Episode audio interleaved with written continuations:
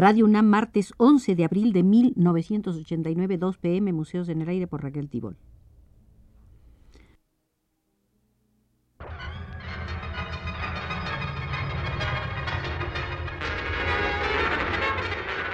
Radio UNAM presenta Museos en el Aire.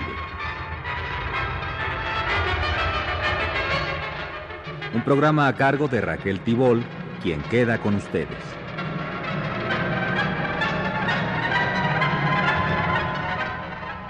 Esta la tercera visita al Museo del Postmodernismo, donde hemos venido dando lectura al magnífico ensayo de Adolfo Sánchez Vázquez, Radiografía del Postmodernismo. En nuestra visita de hoy veremos las eh, partes que Adolfo Sánchez Vázquez titula Conciencia de la condición postmoderna, fascinación moral de la muerte y liberación, y las alternativas posmodernas.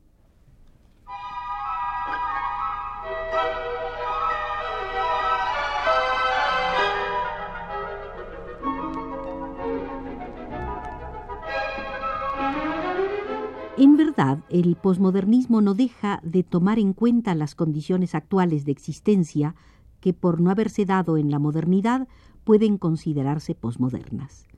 Vivimos en el mundo de la bomba atómica, un mundo en el que el fin de la historia real es posible porque es posible el fin de la humanidad.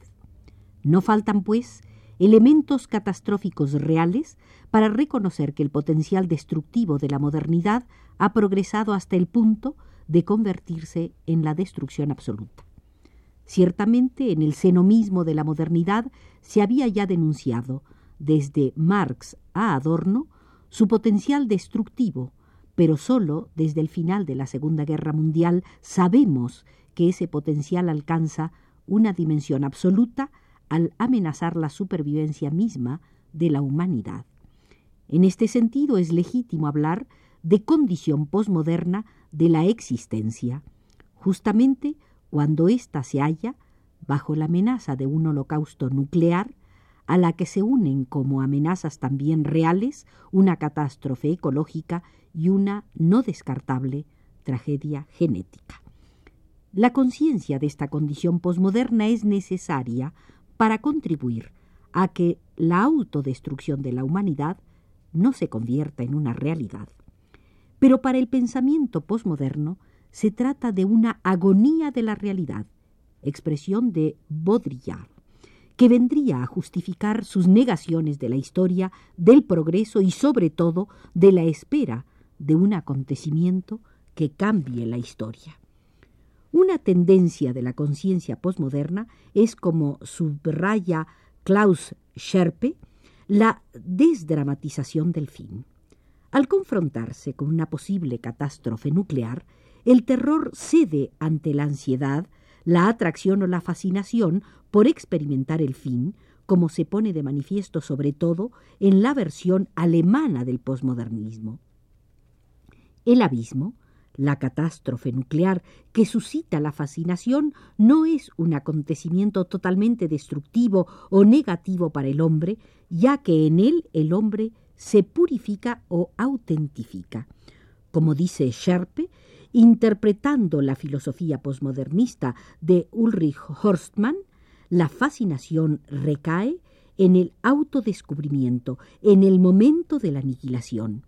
Estamos, pues, ante una fascinación, éxtasis revuelta o nueva moral de la muerte, expresiones nuevas, posmodernistas, que recuerdan la nota nueva del ser para la muerte de Heidegger como vida auténtica humana ni resistencia ni resignación, sino experiencia de la autenticidad del hombre justamente en el momento de su aniquilación. Se comprende a la luz de estas ideas que dos pensadores franceses que giran en la órbita posmoderna, como Baudrillard y Glucksmann, aboguen por elevar el nivel del armamento nuclear. ¿Por qué no si con ello se acelera el fin, es decir, el acontecimiento que permitirá el autodescubrimiento y autorrealización de la humanidad? Por otro lado, la fascinación ante el abismo, al eliminar la protesta y la resistencia, al desdramatizar el fin y complacerse en él, da a esta conciencia de la catástrofe como espectáculo una dimensión estética, aunque no por ello menos política. Vemos, pues, en qué desemboca la absolutización de la crítica posmodernista del potencial destructivo de la modernidad en una reconciliación con la realidad cuando ésta adopta la condición posmoderna de la amenaza de una autodestrucción de la humanidad. Una reconciliación que entraña con la moral de la muerte una liberación que hasta ese momento se había negado. Vatimo no anda descaminado al considerar a Heidegger un filósofo de la posmodernidad. Tendríamos así que sólo con la negación absoluta que representa un holocausto nuclear, el pensamiento posmoderno encuentra lo que ha negado a la modernidad, la liberación, autenticidad o reapropiación de la existencia humana.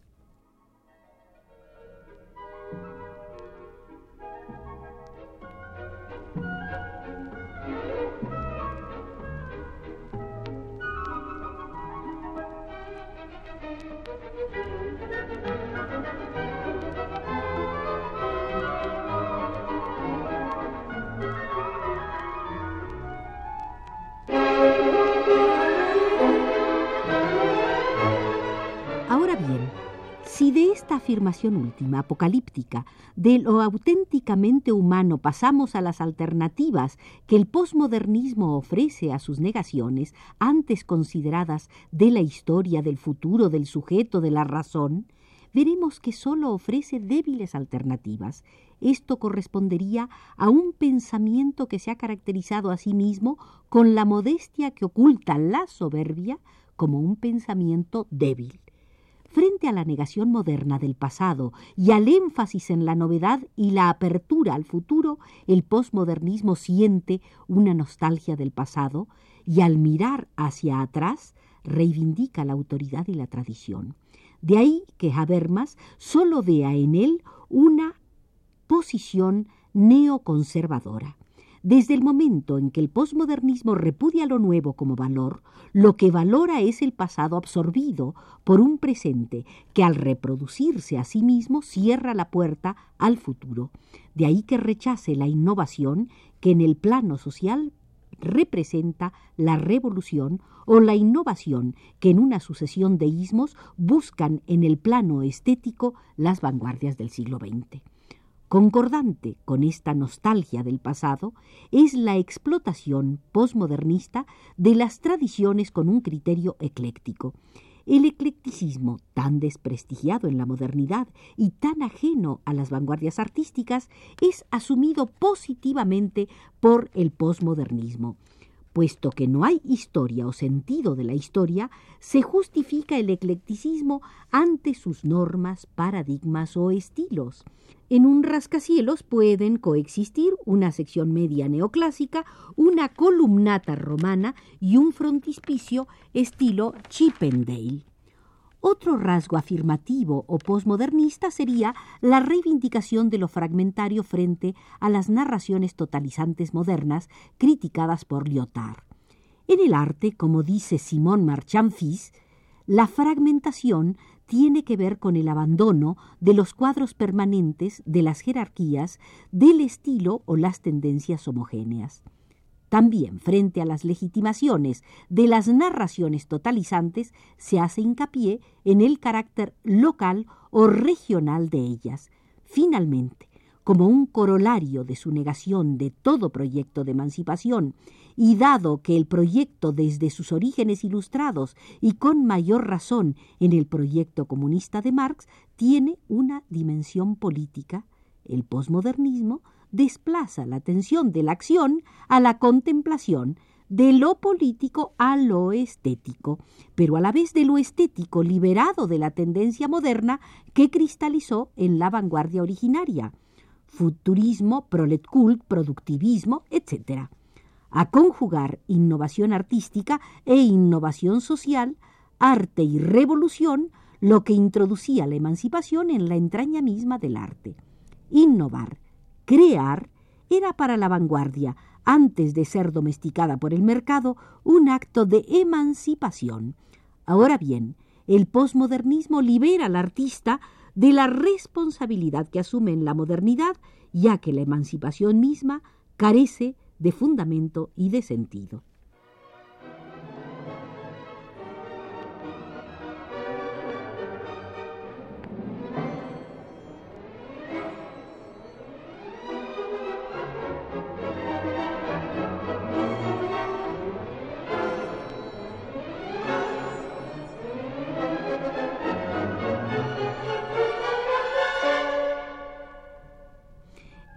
Posmodernismo se presenta, pues, como la antítesis de la modernidad y, por tanto, como negación de la razón en que se sustenta y de la historia en que pretende realizarse. Ahora bien, ¿es posible salvarla de esas negaciones? Ya vimos que las críticas que se hacen a la modernidad desde el seno de ella misma arrancan de su ambivalencia, liberadora y destructiva, pero ciertamente ya no estamos en la modernidad que era objeto de esas críticas la absolutización de su potencial destructivo con el armamento nuclear, la elevación del proceso de enajenación, reificación y burocratización que alcanza dimensiones desconocidas en la modernidad, la extensión de la racionalidad instrumental tecnológica que linda con la irracionalidad, todo ello nos incita a reconocer unas condiciones actuales de existencia, las propias del capitalismo tardío o multinacional, que por ser irreductibles a las de la modernidad, las del capitalismo moderno clásico, podemos denominar, sin que el término nos inhiba, pues no se trata de palabras, condiciones posmodernas. A estas condiciones respondería el posmodernismo al aportar una visión de la realidad posmoderna que cumple la función ideológica de contribuir a condenar a los hombres a la inacción, la impotencia o la pasividad. En esta situación, la respuesta a las críticas de la modernidad no puede consistir en tratar de rescatar su lado afirmativo, como pretende Habermas, dado su nuevo estatuto comunicativo de la racionalidad. El proyecto inconcluso de emancipación solo puede realizarse superando las limitaciones burguesas, capitalistas, que después de Marx, lejos de haber caducado, no han hecho más que acentuarse. Pero a su vez, ese proyecto solo puede realizarse tomando en cuenta las formas que adoptan esas limitaciones en las condiciones posmodernas, es decir, las propias del capitalismo tardío condiciones que a su vez a las que no se sustraen en la época de ese capitalismo multinacional los países premodernos o submodernizados o subdesarrollados en sentido capitalista. Y entre esas condiciones posmodernas que hay que tomar en cuenta están no solo las formas que adoptan, a diferencia del pasado capitalista moderno, las relaciones de explotación de los hombres y los pueblos, sino también el papel de nuevos agentes históricos que no pueden reducirse, como los redujo Marx en la modernidad, al proletariado. Está asimismo el papel de los medios de comunicación en la formación o deformación de la conciencia de las grandes masas y están también las experiencias históricas de las sociedades que pretendiendo superar la modernidad burguesa convirtieron el proyecto socialista de emancipación en lo que se conoce como el socialismo real.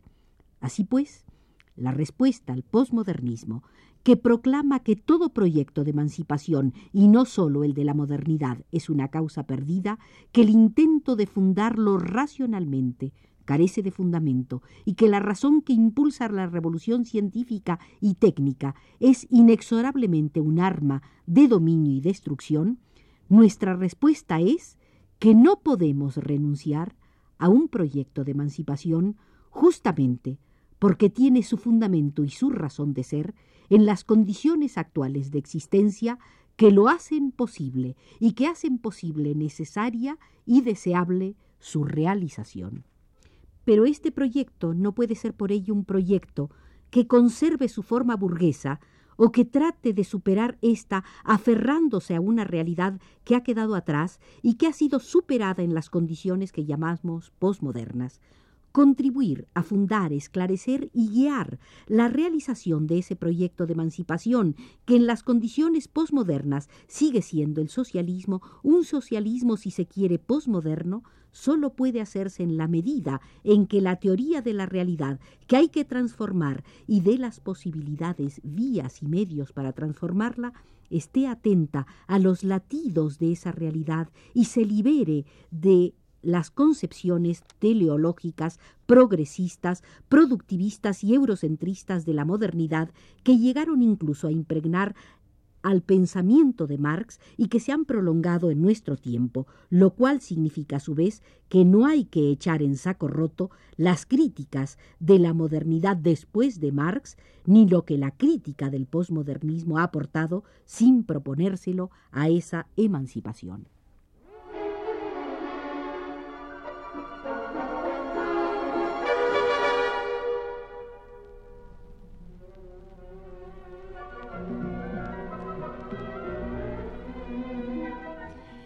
Terminamos así las visitas al Museo de la Posmodernidad, donde hemos visto la radiografía del posmodernismo, ensayo de Adolfo Sánchez Vázquez. Nos condujo desde los controles Arturo Garro.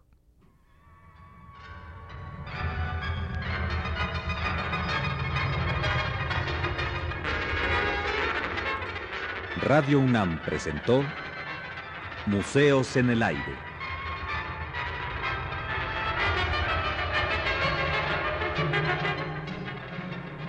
Un programa de Raquel Tibol.